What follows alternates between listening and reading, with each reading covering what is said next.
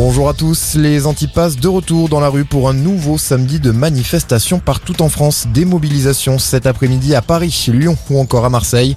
Ce matin, Jean Castex, en déplacement à Grenoble, lui a été pris à partie par des gilets jaunes et des antivax. Selon le Dauphiné libéré, le Premier ministre a dû écourter sa visite dans le quartier de la Villeneuve après des insultes. Assassins, honte de la République ont notamment scandé les manifestants. Plus de 35 millions de Français ont fait leur dose de rappel. C'est beaucoup, mais ce n'est pas encore assez. Juge Olivier Véran qui précise que plus de 2 millions de créneaux sont actuellement disponibles. Le ministre de la Santé annonce également une nouvelle règle qui entrera en vigueur dès le 15 février. Désormais, le certificat de rétablissement obtenu après un test positif sera valable 4 mois et non plus 6 comme c'était le cas actuellement. Dans l'actualité, également un policier recherché après la découverte du cadavre de sa petite amie dans un appartement à Paris. Le suspect connu pour des faits de violence conjugale ne s'est pas présenté hier pour prendre son service au commissariat du Blanc-Ménil.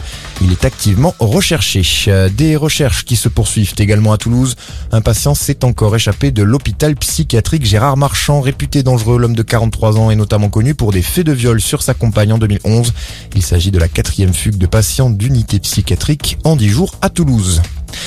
La garde à vue de la mère de l'enfant retrouvée mort jeudi dans une valise prolongée. Elle a été interpellée hier matin dans le Val-de-Marne.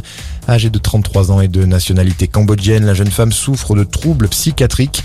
L'enquête ouverte pour homicide volontaire sur mineur de moins de 15 ans est confiée à la brigade criminelle de la police judiciaire de Versailles. Et puis un mot de sport pour terminer du rugby. 16e journée de top 14 ce samedi. Bordeaux-Bègle affronte en ce moment Castres. À 17h Perpignan reçoit Lyon, Biarritz joue à Brive et Montpellier se déplace à La Rochelle. L'affiche de la soirée opposera Toulouse au Racing 92. Coup d'envoi à partir de 21h. Voilà pour l'essentiel de l'info. Excellent après-midi à tous.